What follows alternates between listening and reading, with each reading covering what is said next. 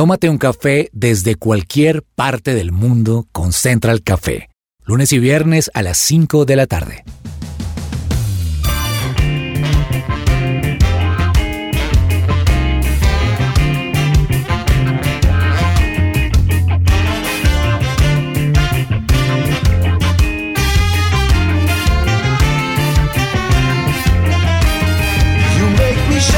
Holy Spirit, Hola, qué gusto saludar a nuestros oyentes aquí hoy en Central Café de su presencia radio, un programa más, un episodio más de esto que tanto nos gusta a las personas que nos están escuchando en Tuning, nos escuchan también por SoundCloud, Spotify, también nos están escuchando en supresenciaradio.com, Andrés. Estas son las, los medios en los que nos pueden escuchar, ¿no es cierto? Así es, Javier. Eh, invitando a todos los oyentes de su presencia radio a que continúen siguiéndonos en los podcasts de todos nuestros programas y por supuesto de Central Café. Y ustedes pueden encontrar el listado de episodios de Central Café tanto en Spotify como en Deezer, los que usan tal vez Apple Podcast o Amazon Music. En cualquiera de estas plataformas ustedes van a encontrar el podcast de Central Café. Ustedes simplemente tienen que en el buscador escribir Central Café y ahí ya les va a aparecer el logo de nuestro programa y van a identificar todos nuestros episodios. Y lo mejor de todo es que esto les permite a ustedes descargar el episodio, compartirlo, eh, darle play, darle pausa, escucharlo en el momento que quieran y en el lugar que quieran. Pues hombre, ya que lo tengo ahí hablando, Andrés, quiero preguntarle, imagínese usted una tarde soleada, una bebida para acompañar esa tarde soleada. Uy, se me antoja, Javi, ¿qué tal una limonada de coco? Como para una tarde soleada. Me gusta mucho ese sabor, me gusta mucho el sabor de la limonada de coco, me parece que eh, ese, ese saborcito del coco le da esa dulzura y, compensa perfecto con, con el, ácido del limón, e, equilibra muy bien esos sabores y a mí me encanta, la verdad, siempre que tengo la oportunidad, una buena limonada de coco para una tarde soleada. Me parece delicioso, ¿sabe? Fernanda Galvis, hacía mucho tiempo no compartía con usted mesa Qué rico saludarla y Fernanda, una bebida para una tarde soleada. Javi, pues algo que me ha pasado en los últimos años y esto mucha gente dirá, uy, eso es cuestión de nada. Puede ser, puede ser. Pero a mí me pasa y estuve ahorita hace poco eh, en, en, Girardot, que pues los que la conocen saben que es bastante caliente. Estamos hablando fácilmente de 32, 34 grados. Y a mí lo que más me gusta tomarme es un café. Y la gente y mis hijos me dicen, pero algo caliente. Y yo, sí, pero es que me gusta, porque me gusta el sabor, me gusta sentarme y puedo estar al lado de la piscina y tomarme un buen café, me encanta. Sí, está bien, está bien rico. No soy muy fan, la verdad, del café y menos en tierra caliente, pero bueno, me parece una buena opción. Diego, Ferrad. En mi caso, para una tarde soleada, mi bebida favorita siempre ha sido un té helado de durazno. Creo que no hay nada más refrescante con la playita enfrente. El único problema es quizá la cantidad de desechos que estos vasitos pueden generar, ¿no? Especialmente en la playa, donde uno ve que muchas personas que tiran eh, estos vasitos por ahí, pero, pero para mí, mi bebida favorita, un té helado de durazno. Oiga, está delicioso eso, además que usted le metió playa, me, me gustó, y me gusta lo que usted está hablando, Diego, porque mi bebida en todo tiempo, en todo lugar, la verdad es el agua. Y la mayoría de opciones que encontramos de agua en el mercado es en botellas plásticas, ¿no? Y así como usted lo menciona, no solamente en las playas, sino usted va por la calle, en la ciudad, en el campo, y ya es frecuente encontrar por ahí botellas, envases, paquetes plásticos, y además de que se ve feo, esto está generando cada día más problemas, ¿no? Sí, es impresionante. Ahora, yo creo que es supremamente importante tener en cuenta, ¿no? Especialmente en las playas es los lugares en los que yo más veo este tipo de envases, este tipo de desechos y de basura tirados literalmente en cualquier parte y especialmente en las fechas de festividades, fines de año, en enero, en vacaciones.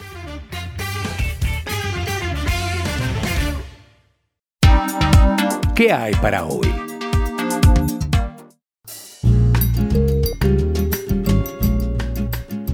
Es tiempo de invertir en tu sonrisa. Ven a Science and Art y conoce los mejores tratamientos odontológicos sin dolor y los mejores especialistas Para más información, ingresa a scienceandart.com o escríbenos al WhatsApp 312-397-5981.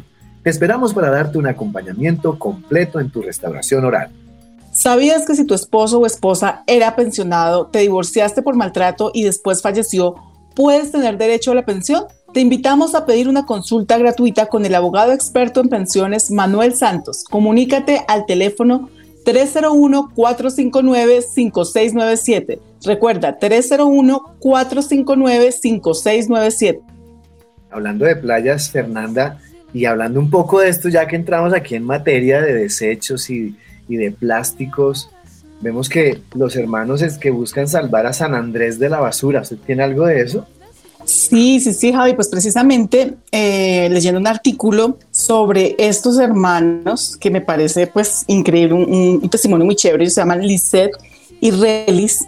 Ellos son dos niños que crecieron allí en la isla, en un lugar apartado, junto a un, un relleno sanitario que se llama Magic Garden, pues ellos tuvieron que crecer ahí al lado y decían que el, olor que tenían que soportar durante muchas veces era pues difícil de, vivir, de, manejar las enfermedades, sobre todo dermatológicas que se daban en la piel, también muy complicado. Ellos siempre vivieron como en esa frustración de no podemos hacer nada, nadie nos pone atención, eh, nos toca vivir en medio pues, de, de estas condiciones precarias y de alguna manera tuvieron como esta insatisfacción y empezaron, obviamente cuando ya fueron grandes, a trabajar, como ver qué podemos hacer, cómo podemos ayudar.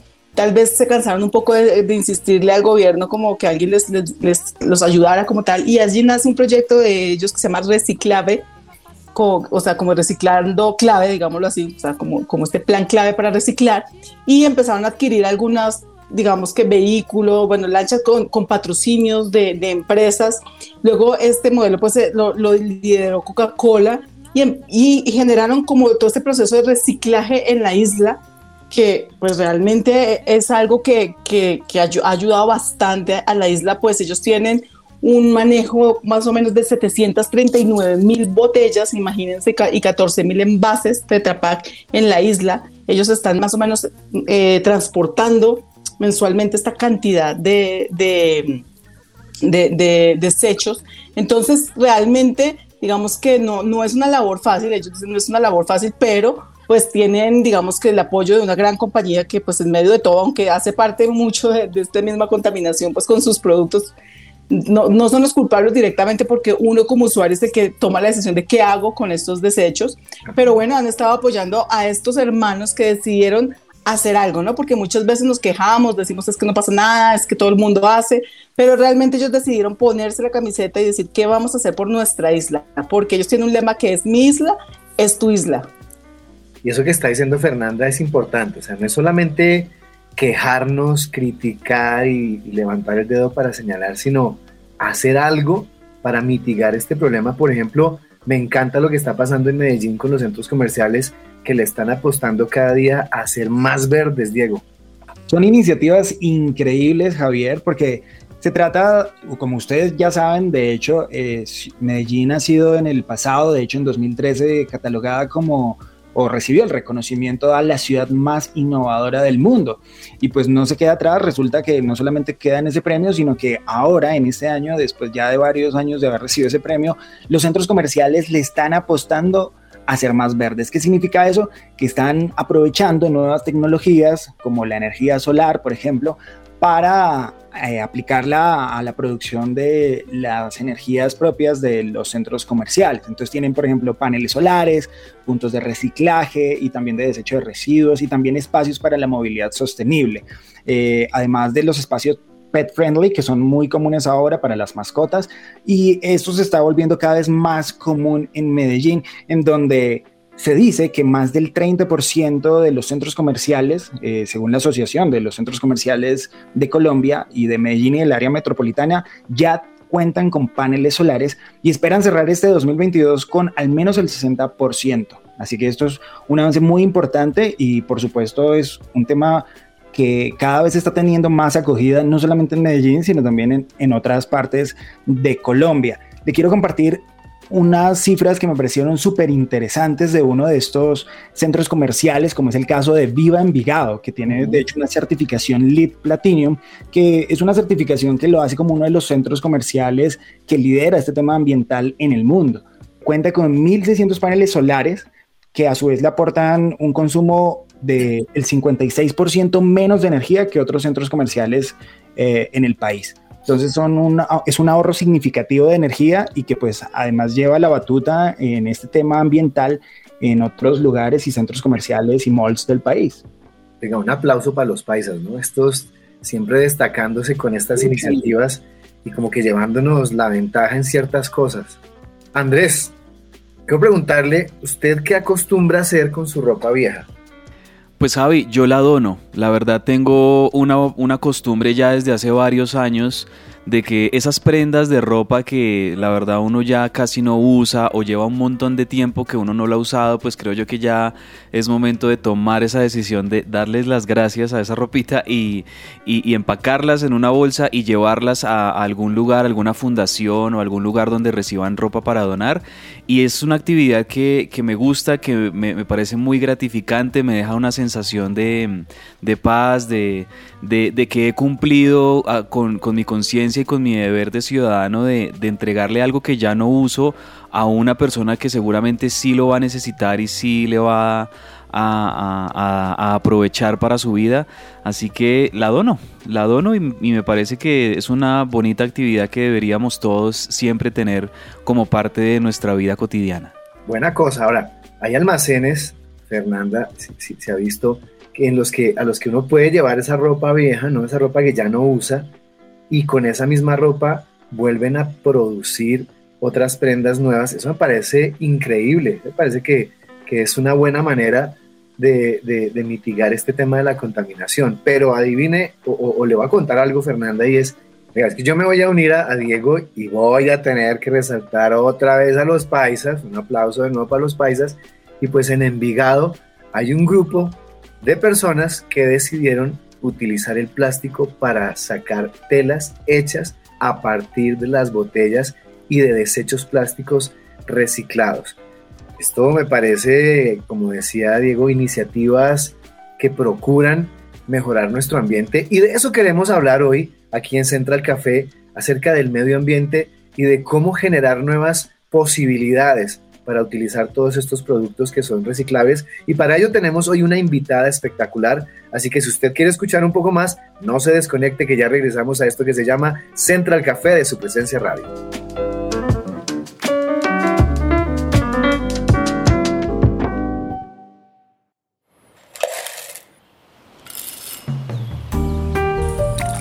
Llegó la hora de tomarnos un expreso Y hablando aquí en Central Café de cómo cuidar el medio ambiente, de cómo reutilizar aquellas cosas que ya dejamos de lado, nos acompaña para tomarnos un expreso Andrea de Francisco, más conocida como Andrea Latas. Ella es una artista integral con más de 15 años de experiencia en la música como cantante, luthier urbana, ingeniera de sonido, productora directora de proyectos artísticos y hace 10 años descubrió que se podían fabricar o construir instrumentos con residuos y objetos en desuso y en el 2011 fundó Latin Latas. Andrea, qué gusto tenerla aquí en los micrófonos de su presencia radio en Central Café. Bienvenida. Muchas gracias Javier y a todos por esta invitación. Muy feliz de estar hoy aquí con ustedes. Pues bueno, vamos a entrar y, para la, gente que nos está escuchando, que no conoce mucho del tema, quisiera hacerle dos preguntas, pero que tienen casi que la misma respuesta. ¿Qué es un luthier? Porque no todos conocen este concepto. ¿Qué es un luthier? Pero adicional, ¿qué es luthier urbana? Bueno, pues qué buena pregunta. luthier somos los fabricantes de instrumentos, los artesanos y fabricantes de instrumentos.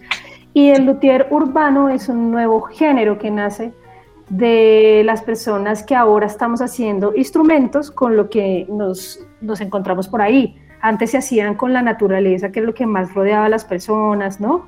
Las, maderas, los cueros de los animales y demás. eh, y pues ahora nos rodea sobre todo residuos y objetos, entonces es una vertiente que nace de, empezar a explorar, a veces con esa intención y a veces también de cuidar eh, la vida y el medio ambiente. Increíble, me encanta eso, porque la, siguiente pregunta que tengo es, siendo ustedes eh, luthieres urbanos, conforman esta agrupación que tiene un nombre bastante particular, me gusta muchísimo, y es Latin Latas. ¿Qué es este proyecto, Andrea? Bueno, este proyecto nació hace como más o menos, después un poco más de, de 10 años, realmente, em, como un grupo musical que decidió tomar la música como canal de comunicación para la educación ambiental y la lutería urbana, que como les acabo de decir es el arte de elaborar instrumentos musicales con residuos, como herramienta de acción para invitar a las personas a transformar sus hábitos de consumo y poder preservar la vida en el planeta, pero desde una propuesta artística, propositiva, innovadora. Entonces, hacemos música con estos pues, instrumentos que creamos, que son totalmente profesionales y que no tienen nada que envidiarle a un instrumento comprado, baterías, bajos, saxofones, guitarras eléctricas, sintetizadores, todo lo que se les ocurra. Eh, y pues intentar, digamos, llevar, llevar este mensaje también no solamente desde la música, sino desde la pedagogía con talleres, workshops y eh, hasta esculturas sonoras, bueno, muchísimas cosas para reutilizar y hacer sonido con lo que la gente llama basura, que para nosotros es materia prima y residuos. Andrea, sin duda alguna es supremamente llamativo, quizá para cualquier tipo de persona, incluso quizá más para los, los músicos, eh, por el tipo de productos que ustedes usan eh, para hacer este proyecto. Le pregunto de forma puntual, ¿cuál ha sido la recepción de las personas hacia este proyecto, hacia lo que ustedes hacen? Pues la mayoría de veces positiva, la, gente se sorprende muchísimo, sobre todo al ver que suena profesional. Cuando uno escucha Latin Latas y el reto que nos hemos puesto es lograr que podamos sonar en la radio como lo hemos hecho, eh, podamos tener un disco prenominado a los Grammy como lo hemos hecho, podemos pararnos en el escenario al lado de grandes artistas como lo hemos hecho. Eh, pero también hay personas que, pues, que sienten rechazo también, pues sobre todo porque ven el reciclaje y la basura como algo sucio y como si fuera de pronto algo que pues que simplemente ya no sirve, ¿no? Entonces creo que hay dos visiones y, hemos ido convenciendo con, con, este sonido y con este proyecto a las personas em, que pues que es nuestra responsabilidad y que de verdad es materia prima y que se pueden hacer cosas muy profesionales. Andrea, ¿y cómo uno pues desde su casa de alguna manera eh, o sea, dice, bueno, con esto voy a ayudar, o, bueno, todos entendemos que se trata de reciclar, pero digamos, ¿de dónde toman ustedes esos materiales? ¿Dónde los consiguen? ¿Cómo, cómo, digamos, que de alguna manera determinan el uso de qué les funciona y qué no? Bueno, principalmente las personas que nos dan la materia prima son los recicladores de oficio, con quienes trabajamos de la mano precisamente hace muchos años, visibilizando y agradeciendo su labor. Pero también hay familias, eh, amigos que nos llaman y nos dicen, hey, tenemos, se me dañó la aspiradora, por ejemplo. No sé qué hacer con ella, ¿les sirve? Sí o no, porque pues no todo sirve y no nos podemos volver un centro de acopio. Entonces también nos ha tocado eh, pues aprender a recibir los residuos o a escoger los residuos, pero claro que al principio sí nos pasó que nos empezamos a llenar de residuos porque queríamos hacer de todo. Entonces ahí fuimos como aprendiendo eh, a escogerlos y a encontrar mm, objetos interesantes. Yo creo que Latin Letters tiene ese sello además, que nuestros instrumentos eh, eh, cuentan historias a través de los objetos y buscamos que sean un objeto especial, bonito estéticamente, ¿no? También. En este caso, Andrea, lo que más funciona es el plástico. Pues mira que para, para los eventos em, de talleres, sí, porque cuando recorremos Colombia enseñándole a las personas a hacer instrumentos, a los niños, a las comunidades, a los empresarios, porque hacemos con todo el mundo talleres, eh, pues la basura o los residuos que más tenemos en común son las botellas. Entonces decidimos crear instrumentos basados en botellas para poder encontrar más fácil la materia prima. Pero pues usamos latas, madera, electrodomésticos, de todo. Andrea, para mucha gente quizá la música y el mundo del reciclaje no tienen nada que ver, sin embargo, con el proyecto y con lo que ustedes hacen, eh, demuestran totalmente lo contrario. Ya nos contaba un poco sobre cómo se termina este uso de los objetos que, que se reciclan. Ahora, ¿de qué manera usted cree que unen la música y el reciclaje? Pues yo creo que nos hemos dado cuenta que, que, todavía no hemos logrado convencer y conectar a las personas con la importante que es que nosotros separemos en la fuente, que es lo que hacemos desde las casas, porque en este momento solo se recicla el 17% de los residuos del mundo. O sea, estamos todavía lejos de lograr algo importante como lo que necesitamos para, para el planeta. Entonces la música permite precisamente eh, conectar a las personas desde la emoción. Si tú no conectas a las personas desde la emoción, las personas no van a querer reciclar y les va a dar pereza, jartera o simplemente no les va a llegar la información. Entonces creo que el arte tiene ese poder y la música tiene el poder de, de, de entrar, de entrar más profundo y de despertar una conciencia importante para que realmente podamos lograr reciclar todos los residuos que consumimos. Muy chévere, Andrea. Y tengo una duda y es, estuve viendo que tenían alianzas con algunas empresas como Nike, UNICEF. ¿Cómo, cómo funcionan estas alianzas o de alguna manera cómo intervienen estas empresas? Bueno, eh, muchas veces nosotros les llamamos proyectos, les proponemos, tenemos proyectos, por ejemplo, con mujeres recicladoras. El año pasado hicimos uno con Natura. Eh, nos financiaron un proyecto para hacer una batucada reciclada con mujeres recicladoras de oficio recorrimos varias localidades y logramos hacer un proyecto en conjunto muy bonito. A veces nosotros los buscamos, a veces ellos nos buscan. Eh, creo que el grupo también se ha posicionado y, y la gente nos busca para, para intentar llevar una educación ambiental y unas formaciones más innovadoras y diferentes, porque definitivamente nos dicen los empresarios que no ha funcionado eh, pues todas las capacitaciones que hacen, entonces las personas necesitan de verdad sorprenderse y por eso nos llaman para crear diferentes estrategias. A veces los buscamos, a veces nos buscan. Y me, me surge una idea más de una persona joven como tú y es, ¿por qué piensa uno en quiero hacer este tipo de proyectos y de pronto, pues de pronto no, no estar trabajando en algo, siendo músico simplemente tal vez, y, y irse por esta línea? ¿Qué, qué te motivó? Pues una necesidad, eh, cuando estaba trabajando con niños y niñas en Ciudad Bolívar, en un proyecto de, de, arte y música, y pues resulta que tener un instrumento musical es un lujo que muchas personas no nos podemos dar, de hecho yo ni siquiera me lo pude dar tampoco cuando decidí ser música, era muy difícil tener dinero. Entonces creo que una motivación es pues poder tener el acceso a un instrumento. Y la otra pues yo creo que los jóvenes y los niños vienen ahorita como con un chip diferente frente al tema ambiental, ¿no? Ellos están viviendo unas consecuencias muy fuertes eh, y están muy sensibilizados. Entonces creo que eh, para poder preservar este planeta y poder disfrutarlo como nosotros lo hicimos, eh, pues ellos se interesan siempre, como yo lo hice, pero también pues innovar, ¿no? Hacer instrumentos, crear con nuestras manos, el poder creativo es muy necesario para para poder solucionar problemas, a veces carencias que hay en el mundo. Andrea, increíble todo esto y, vemos cómo día a día surgen nuevos proyectos, nuevas ideas. Y ya para terminar, tengo dos preguntas puntuales acerca de este proyecto Latin Latas.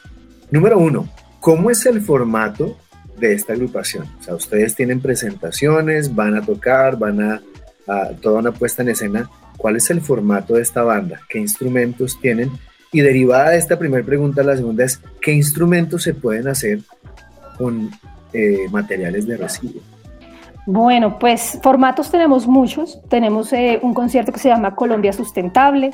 Entonces ahí tenemos eh, gaitas, tamboras, todos los instrumentos de Colombia.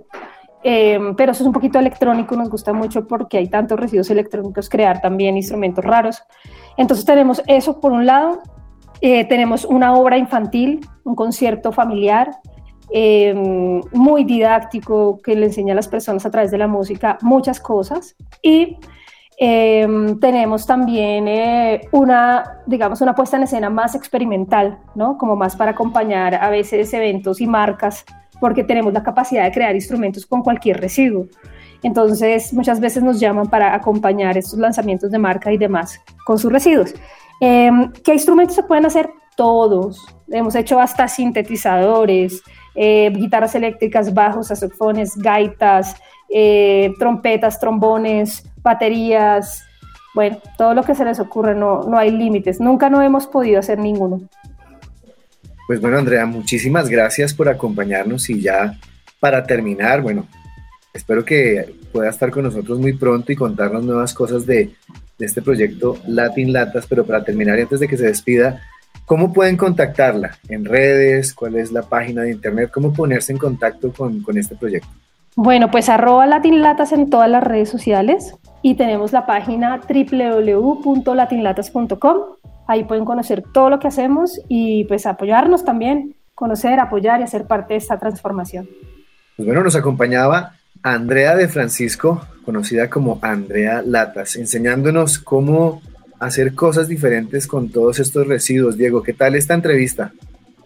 Yo creo que es supremamente inspiradora porque no solamente está quizá el tema de las personas que desde hace mucho tiempo, y es un tema que ha tenido una acogida mayor en los últimos años, el tema del reciclaje, de la utilización de residuos, sino que también engancha mucho Javier con el tema de la música. Me gustó mucho algo que ella mencionó sobre eh, los lugares como Ciudad Bolívar en el sur de Bogotá, en donde pues muchas personas o muchos chicos eh, están apasionados por la música o tienen estas habilidades o están interesados pero no tienen la capacidad de adquirir un instrumento porque en muchos casos son muy costosos eh, sin embargo, a través de esas iniciativas tienen la posibilidad de hacerlo. Pensaba yo muchas veces en, personas que les gusta o chicos y chicas que les gusta eh, la percusión y, me imaginaba mientras ella hablaba sobre todo lo que se puede hacer con, las ollas o los que somos músicos en algún momento llegamos a usar las ollas para, para hacer o replicar los sonidos de una batería. Así es, o sea, Fernanda, esta es una apuesta arriesgada, osada eh, y, y tal vez como que nos cuesta entenderla y aceptarla, porque bueno, ya nos hablaba que muchas personas que no tienen la posibilidad de adquirir un, instrumento por su costo, eh, pues lo, hacen a través de, esto, de estos medios, pero personas que tienen la posibilidad de comprar una batería, de comprar eh, un instrumento convencional, no sé qué tan dispuestos estén a apostarle a un instrumento basado en estos materiales, ¿no? Sí, bueno, yo, yo creo que, que tal vez pues el que ya es músico, músico y, necesita pues desempeñarse o bueno, pues seguramente se va a buscar el instrumento como es, pero, pero me parece una alternativa muy bonita, sobre todo eh, pues pensando en las personas con bajos recursos, porque, porque sí es cierto que hoy en día pues digamos que no, no, no todo el mundo tiene acceso a una clase de música o un instrumento que además es bien costoso y, poderle generar a, estas comunidades, a, los niños de pronto bajo recursos que sus papás ni siquiera se les pasa por la mente el tema musical porque pues hay otras prioridades, eh, llegarles aparte de poderles obsequiar un instrumento, darles la oportunidad de, de, de ocupar su, su, mente, su tiempo libre en otras cosas y mucho mejor aún como es la música, pues creo que es una labor social muy, muy bonita, importante y, y, lo hable además. Y creo que también nos lleva a retomar de alguna manera para cada uno de nosotros la conciencia de reciclar, que de verdad no es tan difícil. A veces decimos, no, pero es que al final eso no pasa nada, eso nadie hace nada, entonces eso mejor no reciclemos. Y creo que es como, como todas las cosas que, que tenemos que, que, querer, que cambiar. Tiene que empezar desde nosotros mismos. Y, y para mí siempre la invitación es, en su casa, en su casa tenga tres canequitas una para lo reciclable, reciclable sí, otra para lo orgánico y otra para los desechos pues, normales. No es difícil. Eh, uno hay veces la que les digo, siente que eso no, que eso no va a pasar. Y sí, realmente es empezar por el cambio desde nuestras casas y claro, nosotros como papás también mostrándole a nuestros hijos el ejemplo para que un día ellos eh, hacerlo en su casa sea algo normal, pero creo que es un cambio de cultura que debemos hacer pronto y que, y que, nos, y que nos falta, que nos falta mucho más programas como esto, iniciativas como esta nos lleva a reflexionar sobre esto. De acuerdo, yo pienso que proyectos como estos son inspiradores.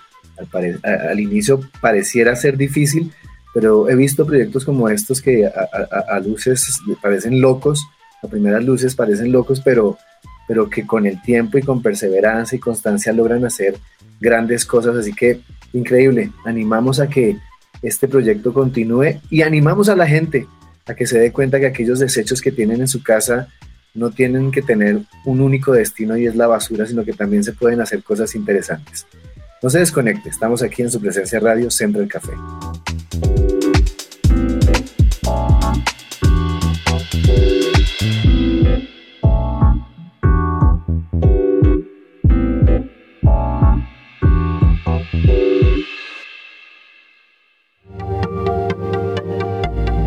No te desconectes. Esto es Central Café. Escuchas su presencia radio. Regresamos a Central Café.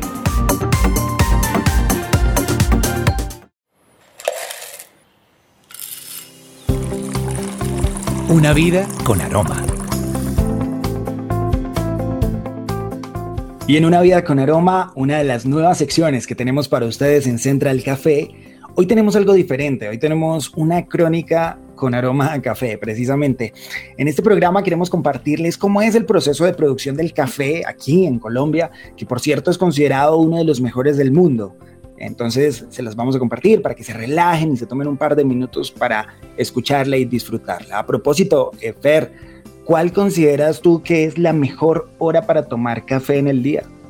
Ay, es que eso es un, un placer que yo pienso que se da en cualquier momento del día, pero para los que de pronto prefieren no en la tarde o noche debido a que les genera un poco de, ansiedad o los acelera, no diría el desayuno, o, sea, tan pronto te levantas, un buen café. O para mí el mejor es el que queda después del almuerzo. Ese es el mejor café. Súper. Don Andrés Cabezas, la mejor hora para tomar café en el día en su caso. E, ese cafecito después del almuerzo me gusta, me gusta, pero la verdad, en mi caso, la mayoría de veces mi mejor hora para tomar el café sí definitivamente es en horas de la mañana, como al desayuno. Yo prefiero tomarlo antes del mediodía porque en mi caso me da energía para terminar la jornada. Ahora, yo sé que el mejor café es el que se toma sin azúcar, pero para mí ha sido imposible despegarme del azúcar a la hora de tomarlo. Pues bien, aproveché unos días que estuve en el eje cafetero en el centro de Colombia y por supuesto no pude dejar la oportunidad para hacer esta crónica y compartirla a continuación con todos ustedes. Disfrútenla. En este recorrido conocimos el fascinante proceso de cultivo y producción del café, un sello indistinguible de Colombia Empezamos adentrándonos en las interminables plantaciones de café en una de las haciendas del Quindío, el departamento ubicado en el corazón del territorio colombiano y en donde se considera, según expertos en el tema, se produce uno de los mejores cafés del mundo. El paisaje ya era una razón suficiente para estar satisfechos. La casa que mezclaba tonos amarillos y naranjas resaltaba a la vista, estaba adornada por un Jeep Willys, el carro típico de la región y donde transportan las cargas de café que se producen cada semana. Y por supuesto no podía faltar el inconfundible olor a café tostado que se esparcía por todo el lugar. La primera parada fue en el semillero del café, donde se cultiva la chapola, estas pequeñas plantas de café que han germinado las primeras hojas. Enseguida atravesamos un florido cafetal de cultivo en sombra donde se pueden observar muchas de las variedades de café que se dan en Colombia. Tuvimos la posibilidad también de compartir el trabajo que miles de caficultores realizan cada día. Nos amarramos las canastas a la cintura y empezamos a elegir las semillas de café de las ramas. Aunque parecía fácil, era evidente que era necesaria cierta destreza para identificar los granos maduros, de color rojizo intenso, y además para darles el jalón preciso para desprenderlos de la planta. El siguiente lugar fue uno de mis preferidos, conocido como el beneficiadero. Se trata de uno de los lugares más importantes y tradicionales en el proceso de producción del café colombiano. Allí, cada semilla se lava, se despulpa, se seca y se escoge a mano grano por grano. A rayo de sol se madura. El trayecto continúa en la trilladora, donde se separa la semilla de la cáscara y ahí se traslada un último paso fundamental para su calidad de sabor, el tostado. Es un proceso lento y artesanal que le otorga al café su color característico e imprime ese sello de aroma y sabor al tinto colombiano, como se le conoce a la taza tradicional de café en el país. Una vez finalizado el proceso de tostado, nos dijeron que por lo general se considera que el momento adecuado para preparar la taza de café es entre dos o tres semanas después del tueste. Para terminar nuestro recorrido, disfrutamos una deliciosa taza de café colombiano. Yo no sé ustedes, pero me imaginé a Diego Ferrat con su poncho sobre el hombro, un sombrero, pantalón blanco y una mula, estilo eh, Juan Valdés. Eh, casi, en realidad yo creo que lo del pantalón y la mula no, pero el resto le pegó a todo, Javier. Y bueno, no sé, pero es que es imposible no escuchar este mar de sonidos y aunque a diferencia de Javier el resto nos gusta un poquito más, no provocarse de una taza de café.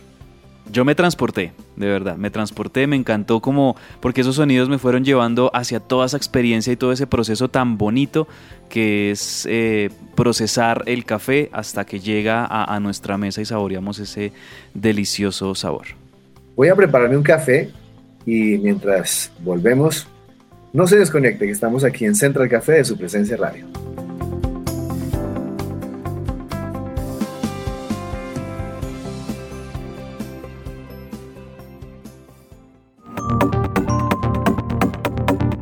Estás escuchando Central Café.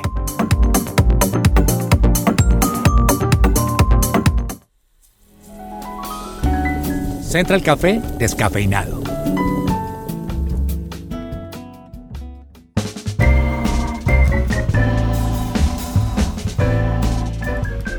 Bueno, Central Café descafeinado me hace pensar como en aquellas personas que de pronto dicen, bueno, a mí el café como que me cae mal, hay veces en las tardes porque entonces no puedo dormir igual.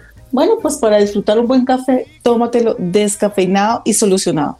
De pronto no sabe exactamente igual a- al normal, sí, puede ser, pero también tiene un buen sabor, también digamos que de alguna manera tiene esa sensación de, de, pues de sentir el sabor caliente, de calentarse en una noche, en una tarde fría, con una bebida oscura. Entonces, pues realmente es una opción y esto es Entre Café Descafeinado, una opción también para, para ver otros temas que nos pueden traer a nosotros descanso, que nos pueden traer salud.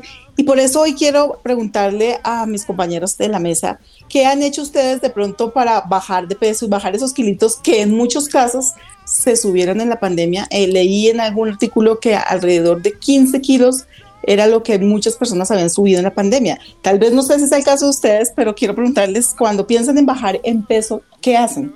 Bueno, Fernanda, yo pienso en ejercicio, pienso en ejercicio, pero de nada sirve el ejercicio si no va acompañado de una reestructuración en su plan alimenticio. Ok, entonces Javi se va por el ejercicio y de alguna manera cuidar su alimentación. Diego. En mi caso, Fernanda, yo siempre he sido más fanático de correr. Quizá eso me ha llevado a tener, eh, digamos, siempre tengo una contextura delgada por lo general y siempre me ha resultado eh, cuando he tenido, digamos, excesos de pronto en hamburguesas, en comida chatarra, cuando me provoca, siempre correr me ha ayudado a mantenerme en forma. Entonces, quizá para muchos esa pueda ser también una, una solución o una alternativa para poderse, y además que es, muy, es un plan muy saludable, no soy muy fanático de los gimnasios porque sinceramente me da pereza, no tengo mucho el hábito, pero correr en mi caso siempre ha sido como una muy buena solución. Uy, me parece súper. ¿Vas a ir a la media maratón?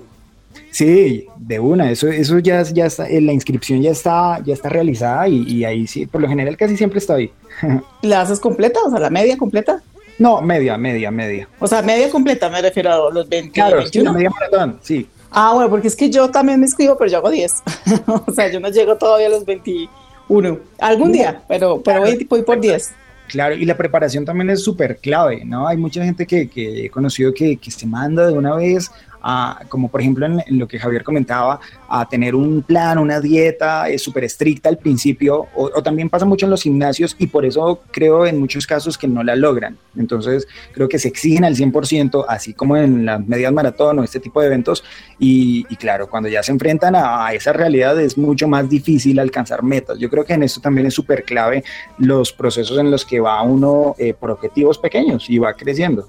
De acuerdo, de acuerdo, y eso sí es importante, no de un momento a otro. De hecho, eh, rápidamente, así como también un tema para, para correr que a mí me ha funcionado mucho, es el tema de hacer ejercicio de fuerza. Eh, ejemplo, pues pesas, el tema del CrossFit, porque realmente fortalece el cuerpo para lograr eh, tener mucho más eh, fuerza en los músculos y todo para lograr una mejor corrida. Entonces, eh, anterior, inicialmente de pronto uno se iba mucho solo por la corrida, pero digamos que no fortalecía los músculos y esto a largo plazo también puede generar lesiones. Pero bueno, ese era como un, un paréntesis. Andresito, ¿tú qué haces?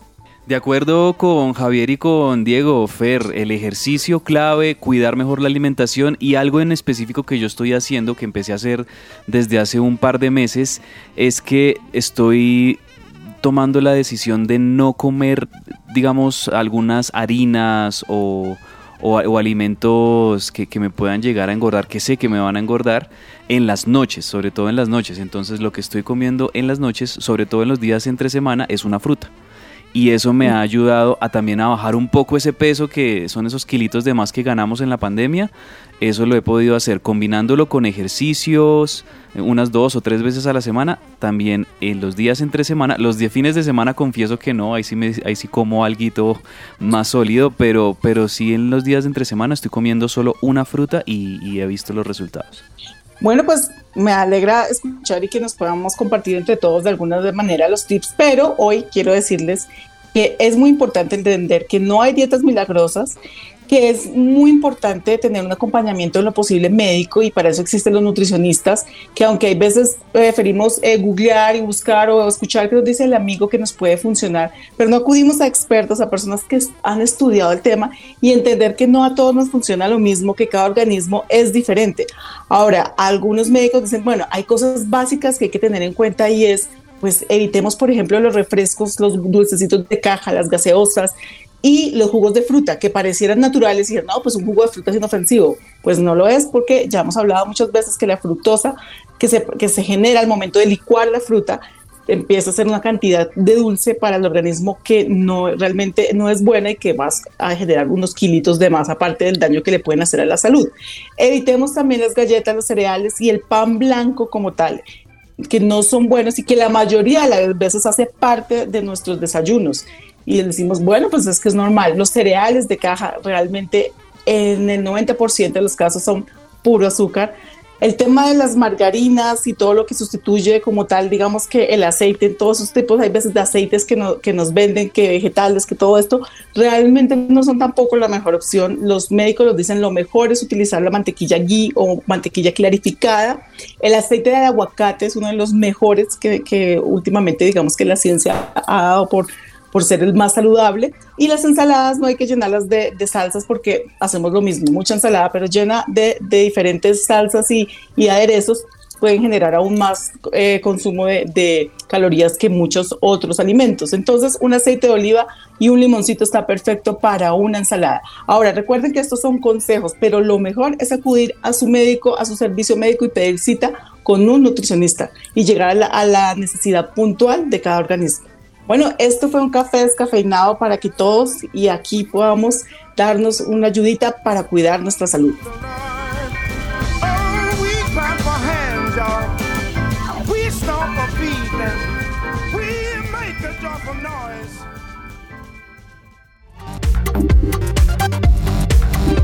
Estás conectado con Central Café.